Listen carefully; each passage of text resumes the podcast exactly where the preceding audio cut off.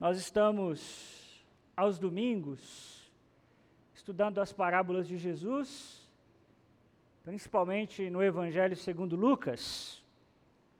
Estamos nessa série chamada Histórias, Nossas Histórias, parábolas de Jesus que revelam quem nós somos. Se você não ouviu alguma dessas mensagens, desafio você a ouvir no Spotify da nossa igreja, IBC Palmeiras. Você encontra também as transmissões do nosso culto também no nosso canal do YouTube, IBC Palmeiras, e lá você pode ouvir todas as outras mensagens, né? Já foram mais de 10 aonde nós temos conversado a respeito de histórias que Jesus contou e que na verdade revelam aquilo que nós somos, né? Nós temos dito isso aqui aos domingos que as histórias da Bíblia, meus irmãos, são na verdade as nossas histórias. Os personagens bíblicos são homens históricos presentes no tempo, datados, mas também são uma espécie de arquétipo, de imagem daquilo que nós somos como sociedade, humanidade, como discípulos de Jesus. Então nós não podemos nos aproximar dessas histórias como se elas estivessem absolutamente longe de nós. E hoje nós vamos falar de uma parábola que é a parábola do fariseu e publicano, e pensa numa parábola que você vai ter a tendência de olhar e dizer assim: tem nada a ver comigo. Mas eu queria que você prestasse bastante atenção e permitisse que Deus falasse ao seu coração. Não esteja aqui nessa noite como um observador, uma observadora. Esteja aqui nessa noite como alguém sedento da presença de Deus como alguém sedento daquilo que Deus pode falar ao seu coração. Irmãos, Deus fala. Deus fala. Você crê nisso? Deus fala através de Sua palavra. Por isso, nosso coração precisa estar atento nessa noite. Abre aí Lucas capítulo 18, nós leremos a partir do versículo 9. Faça uma gentileza de ver se tem alguém aí do seu lado sem Bíblia, para que você possa compartilhar a palavra do Senhor com ele. Lucas capítulo 18, a partir do versículo 9. Há alguns que confiavam em sua própria justiça e desprezavam os outros. Jesus contou essa parábola. Dois homens subiram ao templo para orar. Um era fariseu e o outro publicano. O fariseu em pé orava no íntimo: Deus, eu te agradeço porque eu não sou como os demais homens, ladrões, corruptos, adúlteros, nem mesmo como esse publicano. Eu jejuo duas vezes por semana, eu dou o dízimo de tudo quanto ganho. Mas o publicano ficou à distância. Ele nem ousava olhar para o céu, mas batendo no peito dizia: Deus, tem misericórdia de mim, que sou pecador. Eu lhes digo que este homem e não o outro foi para casa justificado diante de Deus. Pois quem se exalta será humilhado, e quem se humilha será exaltado. Senhor, fala conosco. Nós cremos que a tua palavra é viva, que a sua palavra é poderosa. E pedimos e clamamos que o teu Espírito Santo nos ajude a entender só o Senhor sabe, ó Deus, como cada um chegou aqui nessa noite, com suas preocupações, ansiedades, inquietações, mas que agora, Senhor, a nossa mente, o nosso coração descansem na tua palavra. Que absolutamente, Senhor, nada, ninguém consiga nesse momento nos dispersar, mas que nós possamos estar atentos a tudo aquilo que o Senhor deseja nos falar. É o que nós te pedimos agradecidos em nome de Jesus. Amém e amém. Meus irmãos, na semana passada, nós vimos a parábola da viúva persistente. Nós vimos uma parábola onde Jesus está convidando os seus discípulos a orarem e perseverarem em oração principalmente em oração por justiça. Nós cantamos isso aqui hoje, que nós queremos que essa justiça de Deus esteja presente no mundo. E Jesus diz que nós devemos orar e orar muito. Mas no versículo 8, ainda do capítulo 18, termina com uma pergunta. Olha aí, Lucas 18, 8. Eu lhes digo: Ele lhes fará justiça e depressa. Contudo, quando vier o filho do quando o filho do homem vier, encontrará fé na terra? Então é muito interessante que Jesus deixa essa pergunta e logo depois dessa pergunta, encontrará o filho do homem fé na terra, ele emenda uma outra parábola, que é essa parábola do fariseu e do publicano. Então veja que interessante que Jesus está ensinando para nós que nós não devemos só orar, mas devemos orar de maneira correta. Orar de maneira correta não tem a ver com palavras, não tem a ver com concordância verbal, tem a ver com atitude de coração. Guarde isso aí na sua mente no seu coração. Orar com uma atitude de coração correta. E Jesus então vai contar essa parábola para nos ensinar a respeito que atitude correta ou a atitude incorreta que nós não devemos orar. Irmãos, isso é muito importante nós entendermos que no Evangelho nós temos um grande desafio. Não só o desafio de praticarmos aquilo que a palavra de Deus nos ensina, mas de praticarmos com o coração correto. É possível fazer algo correto mas o coração está errado. É possível fazer algo esteticamente bonito, mas por dentro, Deus não está se agradando. Então nós somos esse povo que não só fazemos aquilo que a palavra de Deus nos convida a fazermos, mas que estamos atentos a por que é que o nosso coração faz o que faz. Vocês estão entendendo o que eu estou dizendo? É isso que Jesus está dizendo. Vocês devem orar perseverantes em oração, devem orar para valer. Mas deixa eu contar a vocês uma parábola a respeito da atitude como nós devemos nos apresentar diante de Deus. Nós podemos, meus irmãos, fazer algo muito nobre, mas o coração está completamente errado. Por exemplo, quando Paulo escreve aos Coríntios no capítulo 13, o lindo cântico do amor, não é? O amor é paciente. Tem uma hora que Paulo diz que, ainda que eu pegue todos os meus bens e doe aos pobres, pergunta: isso é bonito ou não é? Você tem coragem de doar todos os seus bens aos pobres? Eu não. Você tem? Pegar tudo hoje, vende sua casa, seu carro, tudo, e doar aos pobres. Paulo diz o seguinte: ainda que você faça isso, mas se você não tiver amor, vale de nada. Atitude correta, coração errado. Ato mais nobre do universo vender tudo, dar aos pobres, mas o coração está errado. Paulo diz: de nada vale. Então, olha só que interessante essa parábola que Jesus vai nos contar, no versículo 9, ele vai falar do público. Alguns que confiavam em sua própria, o que, irmãos? Justiça e desprezavam os outros. Jesus contou essa parábola. Muito interessante. O perfil dessa turma que está ouvindo Jesus, muito parecido com o da parábola e muito parecido com o juiz da parábola persistente que nós vimos semana passada. Ali está falando de alguns que confiavam em sua própria justiça e desprezavam os outros. Exatamente o que o juiz iníquo fazia. O texto diz que esse juiz não se importava com Deus e não ligava para os outros. Ali é a mesma coisa, é uma turma que confia em sua justiça ou seja, não confia na justiça de Deus, não coloca a esperança da sua salvação em Deus e despreza os outros que estão à sua volta. Então veja que esse é o público que está ouvindo Jesus. Muito significativo e nós precisamos prestar muita atenção. Eu já vi gente dizendo que a parábola do fariseu e do publicano é sobre oração. Não é sobre oração.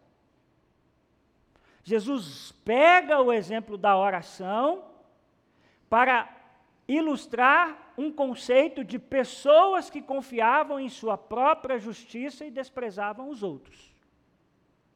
Então Jesus poderia ter usado outro exemplo, mas Jesus vai usar um exemplo de algo que aconteceu, de alguém que confiou na sua justiça e desprezou o outro. Por quê? Porque é isso que está acontecendo com os ouvintes de Jesus. Jesus vai pegar essa situação e vai ensinar para eles através de uma história. Bom, e que história é essa? O versículo 10 diz: Dois homens subiram aonde, gente? Ao templo para orar. Um era fariseu e o outro era publicano. Então veja que aqui aparecem ah, os dois principais personagens dessa parábola que Jesus vai contar: fariseu e o publicano. Só isso já deixaria os religiosos do tempo de Jesus malucos. Porque como pode um publicano ir ao templo, orar e se misturar conosco em nossas orações? Então veja que Jesus está colocando esse pano de fundo. Não é dois judeus, não são dois fariseus que estão indo ao templo orar. É um religioso na presença de um cobrador de impostos. E se tem, meus irmãos, uma classe que era desprezada pelos fariseus, eram os cobradores de impostos. Nós já falamos isso em outras parábolas que nós estudamos. Qual é o problema dos publicanos? É que eles cobram o imposto do seu próprio povo. Eles são judeus que se venderam a Roma. Roma é o grande império. Pega gente da própria nacionalidade judeu e diz: Você vai cobrar imposto do seu próprio povo. Para isso, vou te pagar muito bem. Lembra, por exemplo, da história de Zaqueu?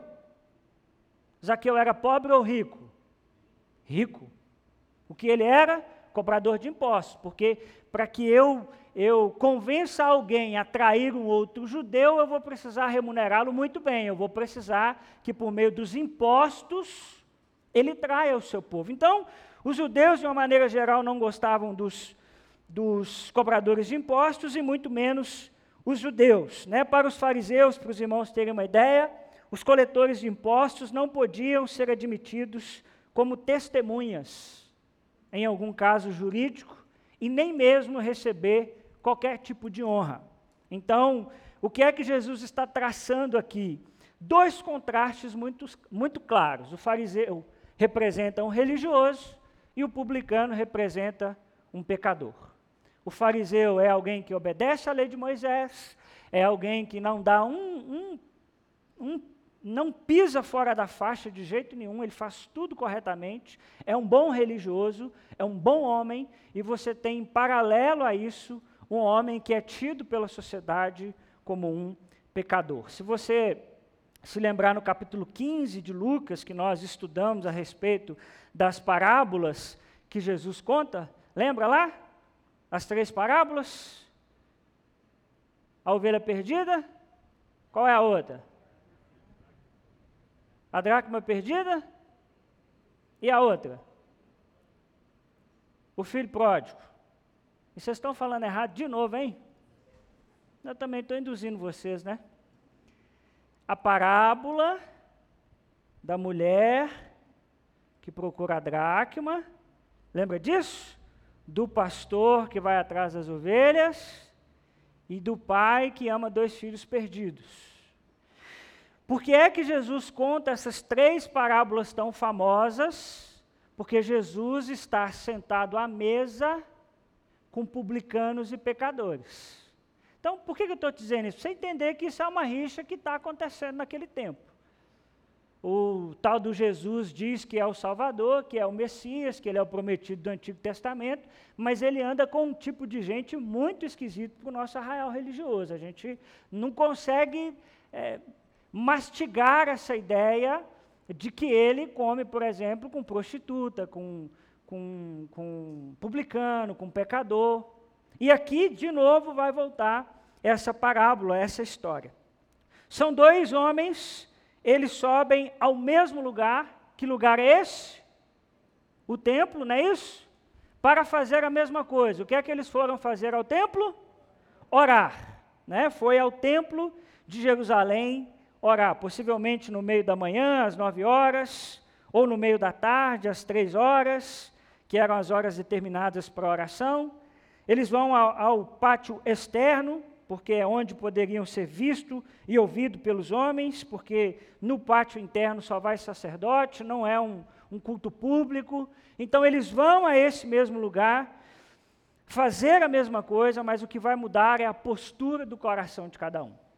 E Jesus vai ilustrar isso. Olha lá, o fariseu, em pé, orava no íntimo: Deus, eu te agradeço, porque eu não sou como os outros homens, ladrões, corruptos, adúlteros, nem mesmo como este publicano. Eu jejuo duas vezes por semana e dou o dízimo de tudo que eu ganho. Carteirada na alta. Olha a postura desse homem, presta atenção, porque esses detalhes são importantes que Jesus está traçando. Primeiro diz que esse homem orava em pé. Bom, aparentemente nada demais. Mas depois diz que esse homem também orava no íntimo. Muito possivelmente não teve coragem de verbalizar o que estava pensando. Então, todas essas coisas aqui que ele vai dar em sua defesa, esses argumentos em sua defesa, ele fala no seu íntimo.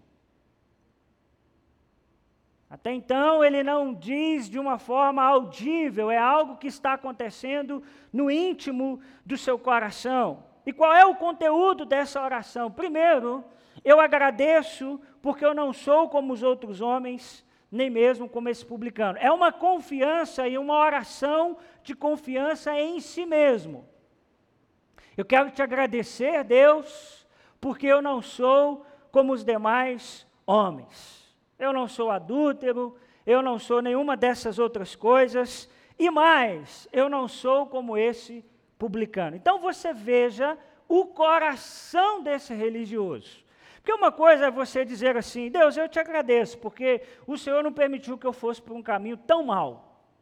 Eu nunca matei ninguém, eu nunca roubei ninguém. Bom, é uma, é uma presunção, a gente não deveria orar assim. Mas pior ainda é quando a gente em oração, diz assim: Deus, eu te agradeço, porque eu não sou igual o fulano de tal, que está aqui do meu lado. Aí nós já perdemos a noção de, da vida, né? E é isso que esse homem está fazendo. Como se atrevia um homem como um publicano entrar no templo de Israel? E nós que somos bons em julgar, queremos imediatamente pegar as nossas pedras e dizer: religioso, vamos tacar pedra no religioso. Mas calma, e lembre-se que os fariseus, por trás deles, têm um arcabouço histórico. Eles são homens que lidam com a lei de Moisés e precisam interpretar a lei de Moisés. E veja, por exemplo, o Salmo 24, 3 e 4. Quem subirá ao monte do Senhor? Quem há de permanecer no seu santo lugar? O que é limpo de mãos e puro de coração, que não entrega sua alma à falsidade e nem jura dolosamente. Então o fariseu tem esse tipo de texto em sua mente, em seu coração. Quem entra no templo de Jerusalém, quem se aproxima de Deus em oração, é quem? Quem é puro de coração, quem é limpo de mãos. E esse publicano, ele não pode ser. Ele cobra imposto da gente. Então, às vezes, a gente olha para os fariseus, para os líderes do tempo de Jesus, e a gente se esquece que o problema deles é que eles não conseguem virar essa chave. Eles não conseguem entender que o reino de Deus agora chegou para eles por meio de Jesus e que eles vão ter que aprender a ressignificar muita coisa. Vocês ouviram o que foi dito. Eu, porém, vos digo. Então agora deixa eu ensinar vocês a ler a lei de Moisés como deve ser lida. É assim. Eles não, eles ingessam o coração, e diz: daqui ninguém tira a gente. Foi assim que nós aprendemos e assim nós vamos permanecer. Então veja que esse fariseu tem em sua cabeça que muitas palavras de Davi condenavam esse publicano. E ele ainda diz o seguinte: eu jejuo duas vezes por semana. Uau! Que religioso exemplar. Quando nós olhamos a lei, nós vemos que é exigido pela lei ah, um dia de jejum por ano, chamado Yom Kippur, o dia do perdão. Mas esse homem, o fariseu, jejua acima do que pede a lei de Moisés. Duas vezes por semana, como os fariseus instituíram a segunda e a quinta-feira, como dias de jejum pela nação. Então, toda segunda e quinta-feira, os judeus, os fariseus, jejuavam pela nação de Israel. Interessante, né? Coisa bonita de se fazer. Clamar ao Senhor pela sua nação. Mas qual é o problema desses homens? Que eles colocam toda a sua esperança nessas práticas, e é isso que nós vamos ver. Então ele diz: Eu dou, eu, eu jejuo duas vezes por semana, e eu dou o dízimo de tudo que eu ganho. E dava mesmo. Quando Jesus vai repreender os religiosos, ele fala sobre isso. Vocês dão o dízimo de absolutamente tudo. E ele diz isso: eu dou o dízimo de tudo que eu ganho, até do que não era pedido na lei de Moisés. Aí eu te pergunto: se você olha de fora, esse é um bom homem ou não é?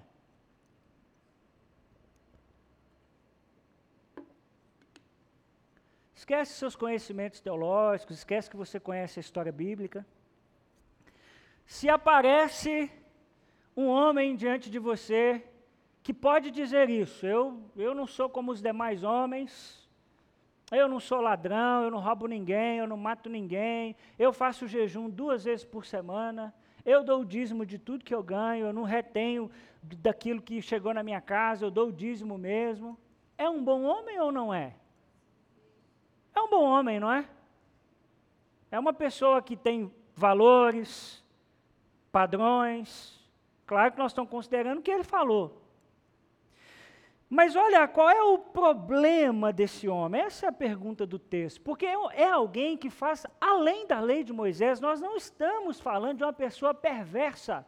Guarda isso no seu coração. Nós não estamos falando de uma pessoa maluca, nós não estamos falando de uma pessoa que desconsidera Deus na sua caminhada, muito pelo contrário, é de alguém que levanta de manhã e vai dormir à noite pensando como é que eu posso obedecer à lei de Moisés. Qual é o problema desse homem? O problema desse homem é o eu. Se você ler depois, em sua casa, mais uma vez o texto, você vai ver que a ênfase recai sempre na pe primeira pessoa do singular. Isso acontece, né? Esse pronome ocorre pelo menos quatro vezes. Esse é o problema desse homem. É que a sua esperança e a sua confiança está em si mesmo. Eu jejuo duas vezes por semana. Eu dou o dízimo de tudo que eu ganho. Eu não sou como os demais homens. Esse homem ora em agradecimento. Não tem pedido nessa oração. Não tem confissão nessa oração. Só tem gratidão. Gratidão a Deus? Não, gratidão porque eu sou bom. Gratidão porque eu não sou como os demais homens. Esse homem nada pede porque confiava em si mesmo, em sua autossuficiência. Não tinha necessidade de confessar, pois cumprira os mandamentos do Senhor. As referências ao seu semelhante foram feitas em termos negativos. E além disso, Deus deveria estar muito satisfeito, porque um fariseu cumpridor da lei estava se dirigindo a ele em oração. Presta atenção nesse homem, hein? Por fora a gente olha e diz: bom rapaz, rapaz de família. Qual é o problema? O que está lá dentro. E onde está a confiança de sua vida? Olha como a parábola continua. Mas o publicano ficou à distância. Ele nem ousava olhar para o céu, mas batendo no peito dizia: Deus tem misericórdia de mim, porque eu sou pecador. O publicano é alguém totalmente convencido de que é um pecador e precisa de salvação. A sua consciência estava incomodando, ele precisava de ajuda, ele queria chegar até Deus, mas ele se achava indigno. Olha as posturas desse homem. Primeiro, ele fica à distância. Ele não faz como nós somos orientados, por exemplo, em Hebreus, quando Hebreus vai nos dizer que nós devemos entrar no Santo dos Santos com ousadia, com coragem, porque nos foi aberto um novo e vivo caminho por Cristo Jesus. Até mesmo porque ele não tem esse texto ainda. Mas é um homem que fica à distância, acuado. O texto diz que ele nem ousava olhar para o céu. Não tem coragem de olhar para o céu, do lugar aonde ele imagina que Deus está. Ele não se acha digno de olhar. Esse homem bate no peito. Ele faz barulho. Ele acorda a si mesmo. E o texto diz que ele fala o seguinte: Deus tem misericórdia de mim, porque eu sou um pecador. Então você imagina esse homem lá no pátio do templo fazendo a sua oração, batendo no peito para todo mundo ver, dizendo: Deus tem misericórdia de mim, porque eu sou um pecador. O fariseu está olhando, todo mundo está olhando. Esse é o cenário. É isso que está acontecendo. Por causa da sua profissão como cobrador de impostos, aquele homem havia negligenciado, meus irmãos, a adoração a Deus no templo, na sinagoga. Aquele homem não oferecia sacrifícios pelos seus pecados. Jamais os líderes religiosos daquele tempo permitiriam isso. E agora ele precisa confessar os seus pecados diante de Deus. Mas como ele vai fazer isso? Os seus débitos para o povo eram demais, ele traiu o seu povo, ele fez mal ao seu povo, ele pecou excessivamente para poder fazer uma oferta pela sua culpa. Tudo que ele podia fazer era orar a Deus, isso é muito interessante. Ele não leva um cordeiro, ele não leva um sacrifício, ele é um homem completamente desnorteado, ele já não sabe nem mais o que ele tem que fazer, como alguém que conhece a lei de Moisés. Nem um animal para ser sacrificado ele leva, era o mínimo. Ele vai ele mesmo, como quem diz: Eu só tenho Deus, eu só tenho Deus. E ele se apresenta diante de Deus. O fardo do pecado o oprimia.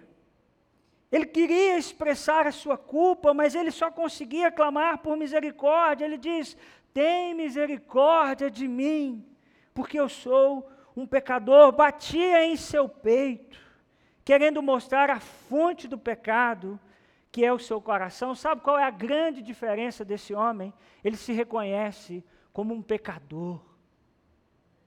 Ele tira o seu eu. Não, eu não jejuo duas vezes por semana. Não, eu não dou o dízimo de tudo que eu tenho. Mas uma coisa eu sei, eu preciso de salvação. O Senhor precisa ter misericórdia de mim, porque eu sou um pecador. Eu preciso da graça de Deus na minha vida. E essa expressão desse publicano me lembra muito essa frase do Martinho Lutero, o grande reformador. Dizem que o Lutero se definia assim, né? Eu não tenho outro nome senão pecador. Pecador é o meu nome, pecador é meu sobrenome.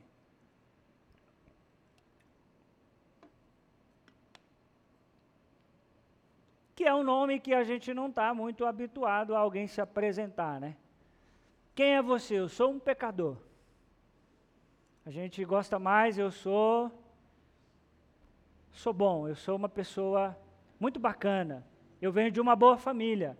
Eu trabalho em uma boa empresa. Eu tenho bons negócios. Mas olha como Lutero se apresentava. Veja como esse homem diz: Tem misericórdia de mim, porque eu sou um pecador, e Jesus agora vai aplicar essa parábola no versículo 14, quando ele diz: Vamos ler juntos? Eu lhes digo que este homem, e não o outro, foi para casa justificado diante de Deus, pois quem se exalta será humilhado, e quem se humilha será exaltado. Irmãos, Deus ouviu as orações e sondou o coração dos dois homens. Por isso eu falei semana passada que oração é uma conversa sem censura, porque Deus vai no mais profundo do nosso coração, e eu tenho a impressão que tem dia que a gente chega diante de Deus em oração e a gente diz em nome de Jesus amém, e Deus disse assim: Você não teve na minha presença hoje. Quem teve aqui foi um personagem. Personagem. Não foi meu filho. Máscara. Deus não conversa com máscara. Deus conversa com gente. Isso é muito importante. Deus sabe quem é você no mais íntimo do seu coração. O que ninguém sabe a seu respeito, nem sua mulher, nem seu esposo, nem seus filhos, Deus sabe sobre você. Então é uma hipocrisia a gente botar uma máscara e dizer, primeira pessoa da Trindade, Deus poderoso, que move os céus e a terra, diante da Santíssima Trindade, eu me coloco diante de ti. Deus diz, personagem. Eu quero ver o filho. O filho. O religioso, personagem. Dízimo em dia, obrigação religiosa em dia, família está bacana, estética. Por dentro, quebrado. Publicano, por fora, quebrado. Por dentro, consciente de quem é, clamando por um Salvador. O fariseu, meus irmãos, era autossuficiente, enquanto o publicano era completamente vazio de autoconfiança. O fariseu se justificava diante de si mesmo e, portanto, não tinha necessidade da misericórdia de Deus. Ele tinha obedecido à lei, não tinha consciência de quaisquer pecados de comissão, de omissão. O publicano, no entanto, se dirigiu a Deus usando algo que também Davi havia falado ao Senhor no Salmo de número 51, quando Davi é confrontado pelo Natã e ele diz: Tem misericórdia de mim, ó Deus. Qual é a grande questão da parábola, meu povo? Guarda isso no seu coração. Nós temos que trocar a autojustificação pela justificação de Cristo. É isso que Jesus está ensinando. Troque a autojustificação pela justificação de Cristo. Aquele fariseu não só realizava grandes atos de devoção, mas também se orgulhava deles. E qual é o grande problema? Pastor, você está dizendo que agora liberou geral, todo mundo vai sair por aí pecando, e nós, só nós dizer que nós estamos perdidos mesmo. Não é isso que o texto está dizendo. Porque se nós nascemos de novo, nós queremos agradar o Senhor. Se nós nascemos de novo, nós vamos caminhar em santidade, meu povo. Agora, sempre com a consciência que nós somos pecadores. E mais do que isso, não colocando a nossa confiança em nossa autoconfiança. Essa é a questão da parábola. A questão não é que o homem jejuava duas vezes por semana, dava o dízimo de. Não é disso que Jesus está falando mal. Jesus está falando mal é de você colocar nisso a esperança da sua salvação. E dizer, porque eu faço, porque eu dou, porque eu, porque eu, porque eu. Jesus não está exaltando o pecado e criticando a obediência à palavra de Deus. Não é isso que Jesus está fazendo. Ele está criticando você colocar a esperança da sua salvação em qualquer outra coisa, lugar, pessoa, qualquer outra coisa que não seja em Cristo. É isso que está sendo trabalhado aqui.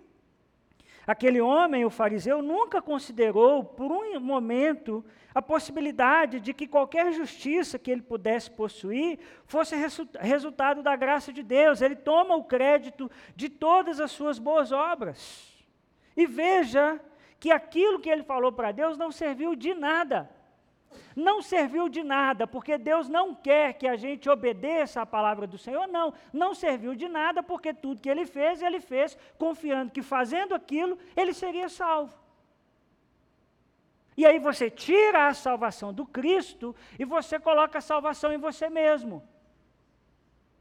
Ah, eu dou o dízimo, eu vou na igreja, eu faço isso, eu faço aquilo, estou salvo. Por que está salvo? Porque aqui eu faço tudo certinho. Tá, mas lá puxa essa linha de você fazer tudo certinho. Tudo certinho é uma expressão muito perigosa, né? Mas vou usar a sua expressão. Você faz tudo certinho, mas puxa essa linha. Lá no fim dessa linha, quando a gente for perguntar aonde está a esperança da sua salvação, se não tiver Cristo, você está perdido. Você pode ganhar o prêmio Nobel da Paz. A pessoa mais gente boa do universo. Se a intenção pela qual você faz isso não é porque você nasceu de novo em Cristo Jesus, não serve de nada. Serve socialmente, historicamente, esteticamente, todo mundo vai dizer que bom, que legal, essa coisa toda. Mas Deus é capaz de ver o que está por trás do nosso coração. Como é que esse publicano se apresenta diante de Deus de mãos vazias?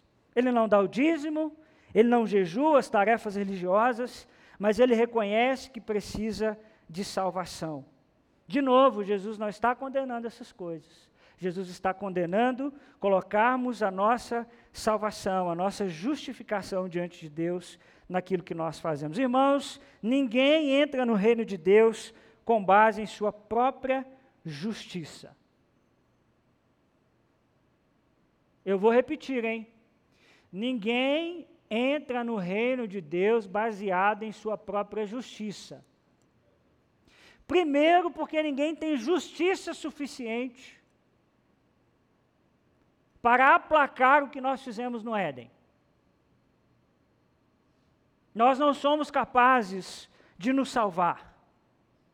Ninguém é capaz de cumprir as exigências absolutas e perfeitas da santa lei de Deus. É só pela graça de Deus que nós temos acesso à presença de Deus. Todos nós, irmãos, somos culpados diante da justiça de Deus. Atenção, o fariseu, mas também o publicano. Jesus não está enchendo a bola do publicano. Jesus está enchendo a bola do que vai no coração do publicano. A parábola é de dois homens que precisam de salvação. Qual é a diferença?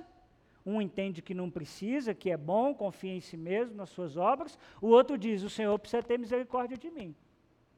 Porque em mim não existe justiça suficiente para que eu possa pagar o meu débito com Deus.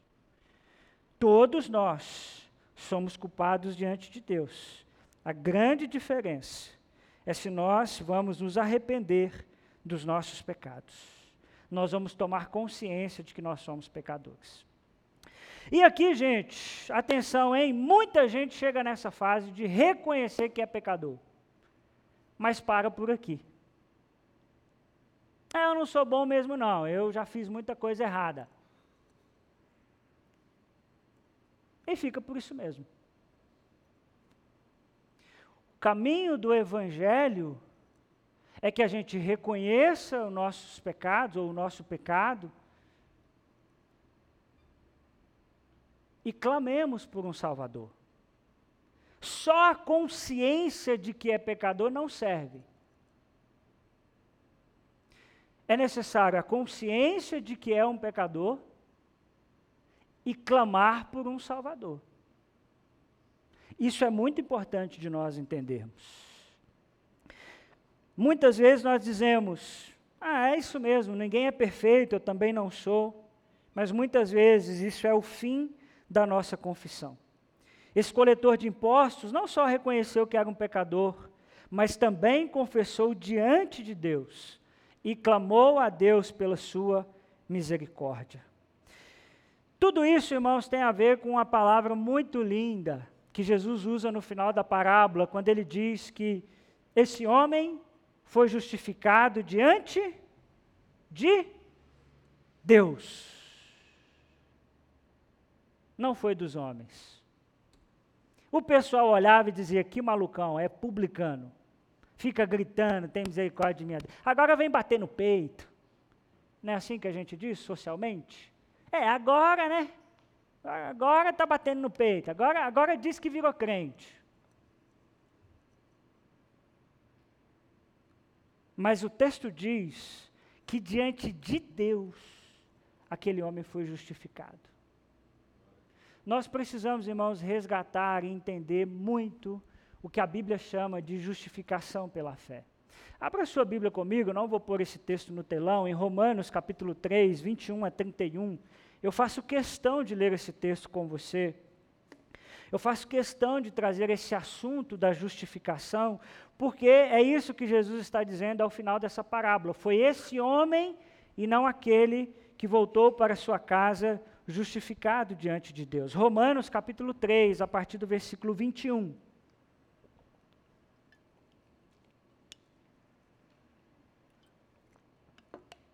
Romanos 3, 21. Veja se tem alguém do seu lado aí, compartilhe com ele. Mas agora se manifestou uma justiça que provém de Deus. Atenção, hein? Independente da lei, da qual testemunham a lei e os profetas. Justiça de Deus, mediante a fé em Jesus Cristo, para todos os que creem não há distinção, pois todos pecaram e estão destituídos da glória de Deus, sendo justificados gratuitamente por Sua graça, por meio da redenção que há em Cristo Jesus. Deus o ofereceu como sacrifício para apropriação mediante a fé pelo seu sangue, demonstrando a sua justiça em sua tolerância, havia deixado impunes os pecados anteriormente cometidos. Mas no presente, demonstrou a sua justiça, a fim de ser justo e justificador daqueles que têm fé em Jesus. Aleluia! A fim de ser justo e justificador daquele que tem fé em Jesus. Onde está então o motivo de vanglória? É excluído. Baseado em que princípio? No da obediência à lei? Não, mas no princípio da fé. Pois sustentamos que o homem é justificado pela fé, independente da obediência à lei. Deus é Deus apenas dos judeus? Ele não é também Deus dos gentios? Sim, dos gentios também. Visto que existe um só Deus, que pela fé justificará os circuncisos e os incircuncisos. Anulamos então a lei pela fé? De maneira nenhuma. Ao contrário, confirmamos a lei. Hum. Essa é a mensagem do Evangelho. Confirmamos a lei. O que diz a lei? A lei diz que a gente precisa de um Salvador, pessoal. A lei diz que ninguém dá conta de obedecer o tempo todo.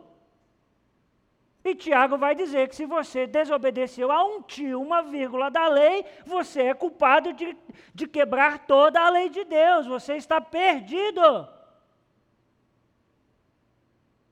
Por isso que a justiça de Cristo, Paulo vai dizer que é independente da obediência à lei. Porque nós não obedecemos à lei para ser salvos. Nós obedecemos à lei porque nós fomos salvos e queremos agradar o Senhor, mas nessa caminhada nós pisamos fora da faixa o tempo todo. Se você diz que não pisa, Deus te abençoe. Cuidado para você não ser igual o fariseu. Então a gente olha para a lei de Deus e diz o seguinte: Senhor, eu vou precisar de um Salvador. O que é a justificação? Bom, está aí no no versículo que todos pecaram e destituídos estão da glória de Deus. Deus olha do céu aqui para baixo e diz: é tudo pecador, vai tudo ficar perdido. Aí, em Sua infinita graça e seu infinito amor, Deus morre em nosso lugar, porque ninguém mais tem justiça suficiente para fazer isso. E diz: você precisa fazer uma coisa já sei obedecer à lei de Moisés. Não. Você precisa ter fé no sacrifício de Cristo Jesus. E quando você tem fé no sacrifício de Cristo Jesus na cruz do Calvário por você, Deus olha lá de cima e diz: é justo. Está justificado. Deus olha lá de cima e diz: Fulano é justo. Mas justo? O cara, o cara é cobrador de imposto. É, então, mas ele não colocou a salvação nele no que ele podia fazer. Ele colocou a salvação dele em dizer: tem misericórdia de mim, porque eu estou perdido. Então, a justificação é essa palavra bendita de Deus dizer: é justo está salvo, está perdoado, é livre. Essa é a mensagem do Evangelho, pessoal. Tirou a mensagem de que a salvação só é em Cristo Jesus, religião, que não tem a ver com o Evangelho. Colocou Jesus, mas a arca da aliança pula fora. colocou Jesus, mas o dízimo pula fora. Colocou Jesus, mais alguma coisa, pula fora.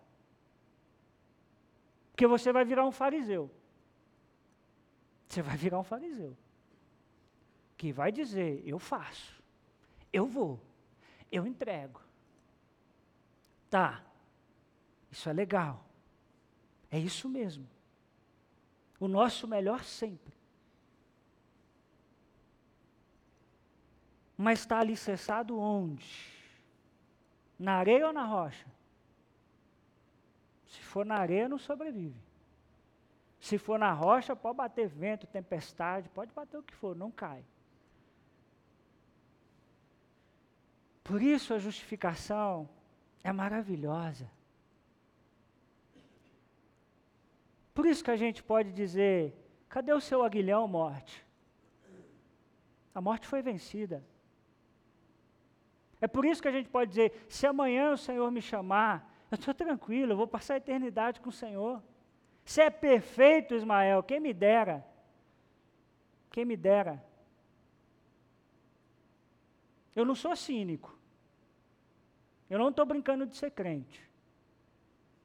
Mas perfeito eu não sou, não. E quando eu chegar lá no céu, vai ter que ser na carteirada.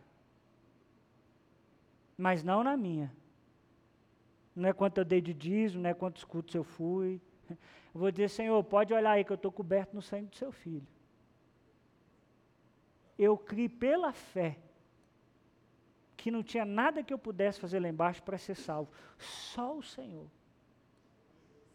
Só o Senhor. Por isso, para você pensar, olha o que Jesus diz: pois quem se exalta será humilhado, quem se humilha será exaltado. Você pode encher sua bola, dizer, uau, eu sou muito bom, sou tipo fariseu. É uma decisão sua. Mas a Bíblia diz que um dia você vai ser humilhado. Um dia a sua altivez, um dia o seu orgulho de achar que está na sua mão, que está no seu poder, que é porque você, assim, você é demais. A Bíblia diz que você vai ser humilhado. Para você refletir e pensar em quem está apoiada a sua salvação. Segundo, Reconheça Jesus como seu Salvador e seja justificado e renuncie à autojustificação. Ô oh, irmão, sai desse lugar. Sai desse lugar. Você vai ver como você vai ser liberto. Aprenda a dizer: a minha salvação está em Cristo Jesus. Não está em nenhum outro lugar, não está em nenhuma outra pessoa. E eu queria também que seu coração se enchesse de gratidão ao Senhor. Não de orgulho, hein, mas de gratidão. Porque Jesus nos declara justos. Só não permita que seu coração fique assim, ainda bem que eu não sou como os demais homens. Mas viva consciente de que você precisa de um Salvador. Amém? Por isso nós vamos terminar essa noite cantando. Preciso de ti.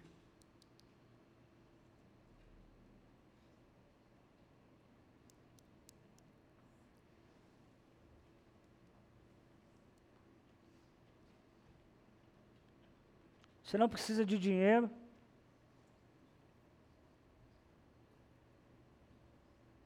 Você não precisa de vir de uma família nobre. Você não precisa ser a pessoa mais santa do mundo. Você não precisa ter um passado louvável. O que você precisa nessa noite é dizer: Eu preciso de Ti. e dizer: distante de ti, Senhor, eu não posso viver. Não vale a pena existir.